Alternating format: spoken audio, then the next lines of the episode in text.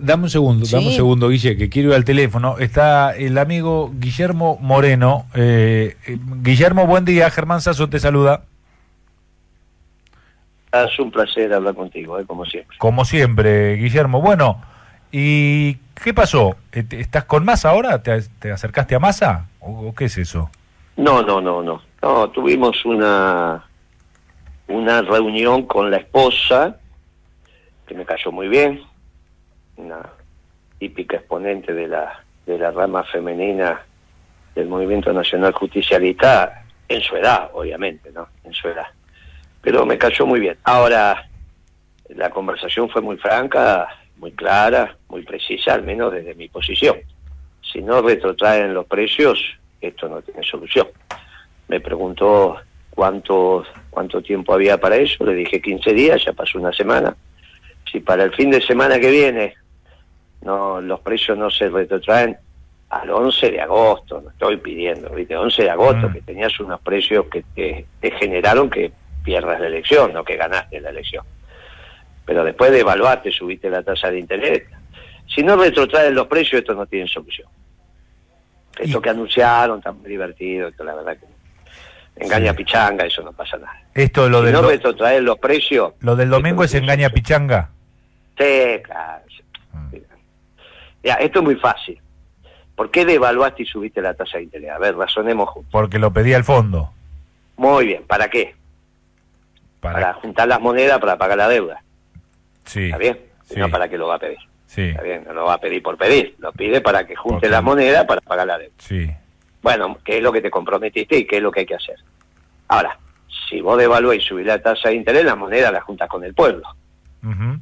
Entonces, si vos querés juntar las monedas con el pueblo y después me decís que le vas a devolver lo que le sacaste, entonces estás sin monedas igual. Es cierto. Bueno, entonces, viste, no hace falta ser muy economista, en sentido como Es una engaña pichanga. Si vos devaluaste y subiste la tasa de interés para juntar las monedas, para pagar la deuda, no puede ser que después se la devuelvas al pueblo las monedas, ¿no? ¿Y entonces? ¿Y entonces? Y entonces, si no retrotraer los precios, y pero ¿y cómo retrotrae, o sea, con un decreto, no, digamos, cómo te dan pelota a los supermercados, por ejemplo? ¿Cómo haces para que vuelvan a los ah, precios? Ya, como, y como ya lo hicimos, sí, ya nos viste trabajar. Ya lo hicimos, el peronismo lo hizo. Sí. No es que no lo hicimos. Después la parte técnica, que vos me digas cómo tiene que hacer el secretario de Comercio, no vamos a, aburrir a, los, a, los oyentes explicándole cómo es. Pero ya lo hicimos. O sea, falta un moreno que vaya ahí con lo que tiene que ir, no, no, con los no, guantes. Es una no, no, es un gobierno. No, no, qué moreno ni moreno, eso no tiene importancia. Los hombres, viste, van y vienen, eso no tiene importancia. No, no, es una política. Es, muchacho, viste que ayer bajaron el precio de la verdura y la fruta, ¿no, no leíste el comunicado sí, algo bajó, sí, algo bajó. Sí, entonces, se si puede. se puede eso, que... pero escúchame, lo más difícil de bajar es fruta y verdura. Lo más difícil, ¿eh? Mirá que te lo digo después de haber sido mm. siete años y medio secretario de Comercio. Lo más difícil es fruta y verdura. Mm. Carne es un juego chico al lado de fruta y verdura. Ah, sí. Medicamento es como, viste, es peor todavía. Es más fácil todavía que carne.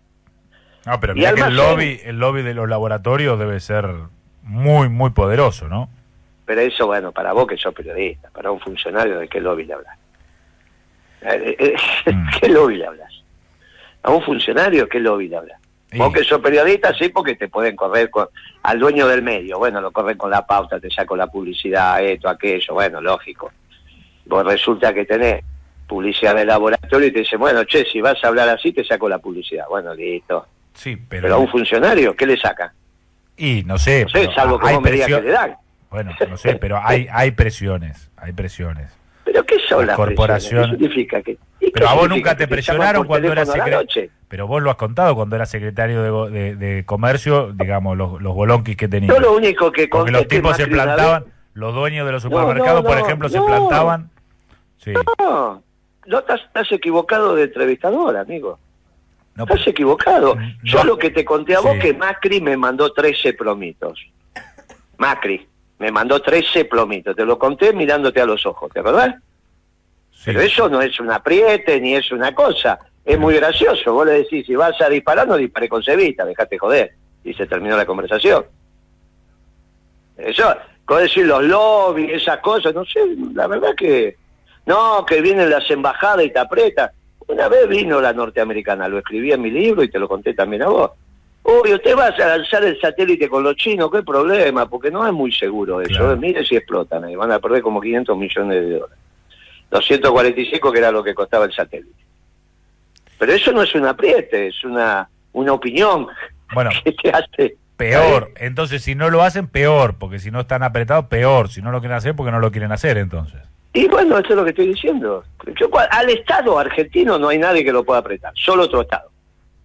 Para sacar de encima toda esa pavada, que el lobby en los laboratorios, que esto, que aquello. Una cosa es ser periodista, como voy, estar frente al micrófono, y otra cosa es ser funcionario del Estado argentino. Mirá si va a venir un laboratorio a apretarte, o una corporación, pero ¿de qué estamos hablando?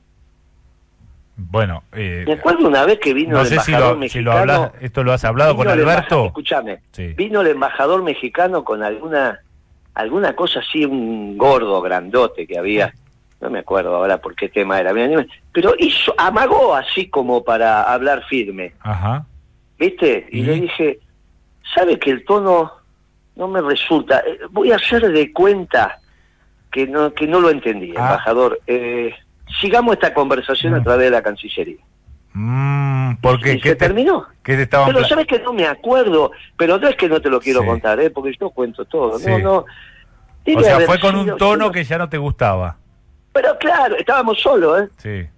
No, porque eh, eh, los... eh, este, Bueno, pero la- vos, tú- México, que... Escúchame. Yo le dije, ¿sabe qué, embajador? Me- yo lo recibí, algo así fue. Mm. Lo recibí de buena voluntad, porque la verdad que no tengo obligación de recibirlo. Sigamos esta esta conversación con la Cancillería, comuníquese con nuestro con Mm. nuestra Cancillería, hágame el favor. Lo fletaste. ¿Algo más, algo más, embajador? No, señor secretario, bueno, termine el café. Pero no me acuerdo por qué tema Bueno, fue. pero ¿eh? vayamos a cuestiones concretas. Vos ahora, si fueras Esto es concretito, Sí, che, no, vos no, estás pero diciendo hoy- que te apretas y yo te estoy diciendo hoy, que no. pero hoy, Que lo- peor todavía, lo hace sí que te apriete. Pero escuchame una cosa, hoy, hoy, con las grandes cadenas de supermercados, con los que llaman, los que ponen Esto- los esto no precios, tiene etcétera, etcétera. ¿Vos qué harías? La ¿Te cadena reu- del supermercado, te Otto te reunís? dice todo que sí siempre, olvídate. Te dicen todo que Ahí sí. no está el problema, la cadena de los supermercados. Te dije que el problema más importante es fruta y verdura, que tiene que ver Coto con eso. Alfredo Coto, y encima pasaron 10 años más, o sea que tiene que estar más grande, te dice que sí todo siempre. Sí, después capaz sí que no lo sí, cumple, todo. pero te dice que sí. No, ¿cómo no lo va a cumplir? No hay ningún empresario que una vez que te da la mano no lo cumple. Mm. No, no, no digas esas cosas, estás equivocado. No miente. Tu patrón, el dueño de la radio, no miente. Cuando dice te pago a 60 días, te pago a 60 días. Cualquier cosa te llama y te dice, che, mirá, se me armó lío, de, te dije 60, dame 20 días más. Listo. Pero no, no es así. Si Bueno. no, no existiría el comercio y Pero la escúchame, producción. está bien, está bien. Bueno, ¿y, a- y cómo hacemos? ¿Qué, ¿Qué le dijiste a Massa que tiene que hacer con los precios? ¿Cómo, lo- Baja los precios. ¿cómo da Y marcha atrás? ¿Cómo da marcha atrás? ¿Cómo da Y marcha atrás? ayer, y ayer hice un artículo en BAE, está ahí, lo escribí, Bueno, y para que quede claro pero cómo es. da dos o tres tips para que se entienda, a ver. Y mirá, tenés los productos de almacén los tenés que dividir en masivo, selectivo y premium, como lo hicimos. Ajá. Y vos te ocupás del masivo, obviamente, selectivo y premium, eh, se, se- te ocupas solo, no, no te vas a ocupar, a ocupar del peso del, del queso brie. Está bien. Vos te tenés que ocupar del queso, viste, Sí. del fresco, que El queso fresco, Sí. del queso de rallar. Sí. Este, de la carne tenés que dividir el cuarto trasero del delantero, como lo hicimos en el 2006. Lo has contado acá. El- el- la mitad de la vaca para un lado, la mitad de la vaca para otro. Claro, la- el delantero queda en casa, después dice Mujica que lo inventó. Eh, Mujica lo hizo tres años después. Pero bueno, tampoco vas a estar discutiendo con todo el mundo. Entonces, uruguayos copiaron lo que hicimos nosotros. Está ahí la fecha, ¿no? Cuando saqué la resolución, así que está, está todo demostrado. Está bien. Dicen, me dejan la mitad Va. de la vaca acá. ¿Y, y eso con quién lo habla? Con los dueños. Pero explícanos fácil para entender. ¿Con quién lo habla? ¿Con los dueños de los supermercados, de los eh, No, frigoríficos? no, esos son los frigoríficos. Los frigoríficos. Esos son los frigoríficos, Matarife. No te voy a explicar la comercialización de la carne. No, pero el ABC para ir entendiendo con qué gente tiene El que ABC hablar. justo, justo es, vos sabés que es una cámara, ¿no? Sí, Sabés que hay una cámara que se llama ABC, ¿no? Justo, sí. la dijiste. Ah, mira. Bueno, Bueno. claro, la cámara de exportadores se llama ABC. Bueno, entonces le decís, la mitad de la vaca me la dejan acá para el consumo masivo a precios populares y el resto hacen lo que quieren. Claro, así va. Yo no me ocupo del lomo, me ocupo del asado. el asado está adelante, el lomo está atrás. Bueno, el lomo está donde está, pero sabe que es el producto más caro, ¿no? Está bien. Bueno, entonces voy a decir, mira, todo lo que es cuarto trasero, mm. que va a exportación y a consumo premium, muchachos, todo lo que es consumo del pueblo argentino y de esta categoría en especial, que es vaca, mire, tengan cuidado. Y los muchachos enseguida se ordenan. Mm. O sea, opinás... Los frigoríficos, todo se ordena. Una vez que ordenaste ahí, ordenaste la compra y la venta. Entonces las carnicerías, bueno, siempre podés tener alguna, que pero en general cumple, porque mm. si no se le baja la venta. O sea, Guillermo, ¿opinás lo mismo? Me llama la atención porque el otro día salió Castells y Castells lo que pedía, dice, nosotros lo que estábamos pidiendo es que vuelvan los precios al domingo de las elecciones. Porque estábamos justo en el mismo canal. Ah. Estábamos en crónica los dos, yo estaba en el piso y él estaba y él estaba por este al aire. Sí. Ah, por teléfono perdón este y mm. entonces me escuchó. Se copió. Claro. Bueno yo lo dije mire muchachos vos me preguntás la reunión que tuve con Malena se lo dije a ella. Se lo dije y después lo dije públicamente. Cómo fue esa reunión tienen que retrotraer los precios. Pero es obvio que tienen que hacer eso no hay igual Castel no sé yo no lo escuché que haya dicho eso lo que dijo Castel porque yo no acá lo dijo eh, acá lo dijo acá lo dijo que tienen que digo cuando compartí cuando compartí con él. Mm. compartí con él cuando fue el tema de los saqueos y él dijo tienen que volver los alimentos a los comedores que fue cuando dijo yo me hago cargo de los saqueos mm. se fue de boca. No pasa nada. Está bien se fue de boca no no no. Bueno. Que ya ahí los periodistas lo querían meter preso le digo muchachos Tengan cuidado con los dirigentes cuando dicen que hay que meter los precios, porque después se desborda la columna y no saben qué hacer ustedes. Mm. Eso es como Rodríguez Larreta cuando dijo, son unos cobardes los piqueteros que vienen con los chicos. Y yo le dije, Larreta, mientras vengan con los chicos, estate tranquilo, que no va a pasar nada. El día que no vengan con los chicos, vos adelante de la policía no vas a estar. ¿Qué te hace ser guapo? ¿Qué te hace ser guapo? Si vos adelante de la policía no vas a estar. Y se la comen de un, se la comen de un bocado a la policía de la ciudad. ¿Está bien? Mirá, mirá que los conozco. Se, la comen de un bocado. Si entra si la, las columnas, ¿eh? Si entran las columnas de piquetero con otro ánimo. Se la comen de, un bocado. ¿Me entendés lo que te estoy diciendo, no? Sí, Se la comen de un bocado a la policía de la ciudad. Ahora, vos le pones la gendarmería o la prefectura, y eso es otra eh, está el doctor Long acá, el fiscal Long, se, se ríe. Sí. Eh, ese, ah, ese, se ríe porque es vivo, sabe, sabe lo que estoy diciendo. Claro. Sí, dura menos que un punch. Se hacía el guapo. ¿Vos te acordás cuando hizo esa declaración? No, porque son unos cobardes que vienen con los chicos. Todo al revés, dicen. Todo al revés. Todo al revés de lo que hay que hacer. Esos son guapos. Este es como el presidente de El Salvador, que es guapo cuando está rodeado de todo el ejército. Si no, el día que camine solo por la calle vamos a ver si es tan guapo ese presidente de El Salvador. Bueno, siempre es un placer hablar con Guillermo Moreno, e incluso gente que no lo vota, que vota a otros partidos, dice, a mí me encanta Moreno escucharlo, por eso siempre es, muy eh, amable con Y los votos son los que contaron, ¿eh? vos sabés cómo es eso, porque sos un periodista pícaro, pero yo no hago, eh, Calavera no chilla. Igual no hubiese cambiado la realidad. Te robaron, te robaron. no, no importa, pero la realidad es que no hubiese cambiado la realidad política, porque tampoco cambia porque el, gobernador de Córdoba pasó el balotaje. Mm. Nadie está hablando de Schiaretti está bien. Ahora le agarró COVID, qué sé yo, bueno, es lo mismo. O sea, la realidad política quedó circunscrita a los tres candidatos. Yo me tenía que llevar algo del voto bronca, expresando al peronismo, y se lo llevó todo Milei. Esa es la realidad. Y si gana más Lamentablemente se lo lleva un anarcocapitalista que va a ser bravo. Viste que yo te lo dije a vos también en tu programa. Mirá que Milei es anarcocapitalista, no es la derecha. ¿eh? Tienen un lío bárbaro con eso de derecha e izquierda. Milei es una cosa muy singular, por eso en su discurso triunfal dijo, vengo a revolucionar la Argentina. Se lo, lo vuelvo a decir porque empiezan, no, porque es amigo de Trump. Él no es amigo de Trump. Él no es Trump, él es globalizador. Trump en todo caso está mucho más cerca del peronismo que de Milei. Es más nacionalista Trump pero lógico. Claro. Eh, es el sumum de la globalización, es la escuela austríaca anarcocapitalista, una escuela que nace en Estados Unidos, que es un esquema teórico, que son anarquistas porque no quieren el Estado, pero defienden la propiedad privada, con lo cual es una contradicción flagrante, por eso son anarcocapitalistas. Para ser anarquistas tienen que ser los muchachos anarquistas que van vestidos de negro, que vos lo escuchás por ahí, y que jamás viste ningún gobierno mm. en el mundo eh, en manos de los anarquistas. Bueno, esta va a ser la primera vez que vas a tener un gobierno en manos de unos anarquistas, pero que a su vez defienden la propiedad privada. Una cosa muy extraña, va a ser un experimento muy especial, vamos a ver cómo termina esto, pero no confundan esto con la ultraderecha y todas esas pavadas porque no tiene nada que ver con eso. ¿eh? Mm. Esas categorías no sirven. El peronismo fue un hecho circular de la Argentina y lo es, sí. Ahora vamos a tener otro hecho circular que es el anarcocapitalismo. Una experiencia que nunca hubo en el mundo. Lamentablemente esto va a ser así. Todavía tienen algunos días para bajar el precio de la comida. Si bajan el precio de la comida, por ahí hay una opción. Pero si no bajan el precio de la comida, esto está terminado. Opa. Fuerte, ¿eh?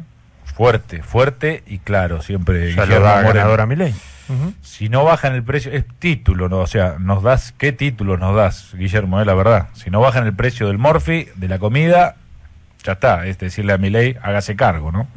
Eva, Y un esto gobierno- Está, está listo.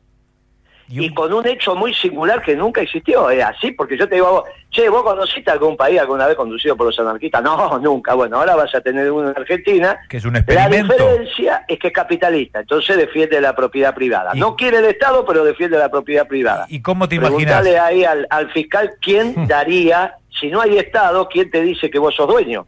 Claro. Es la primera contradicción bien flagrante, ¿viste? Sí, porque entre otras cosas el Estado tiene los registros donde dice, viejo, usted es el dueño de esto. ¿Quién te da el título? y entonces ya a partir de ahí queda establecido. Ahora, estos el, son el que organiza es el sin Estado. pero con propiedad privada. ¿Quién te da el título de una cosa propiedad? medio desordenada, ¿no? ¿Y cómo te imaginas entonces un gobierno de Milei? Eh, esto yo lo imagino, es un pibe honesto, es un pibe, yo he debatido mucho con él, Sí. es un pibe que piensa que el conocimiento deviene de la teoría. Mm. Es como Guzmán. Viste que decían de Guzmán, el ministro de Economía, que era un experto en renegociación de deuda y nunca había firmado un pagaré, ni un cheque, Claro. ni pagado sueldo, nada. Claro. Y vos decís, ¿cómo puede ser un tipo que es experto si nunca negoció nada en la vida real?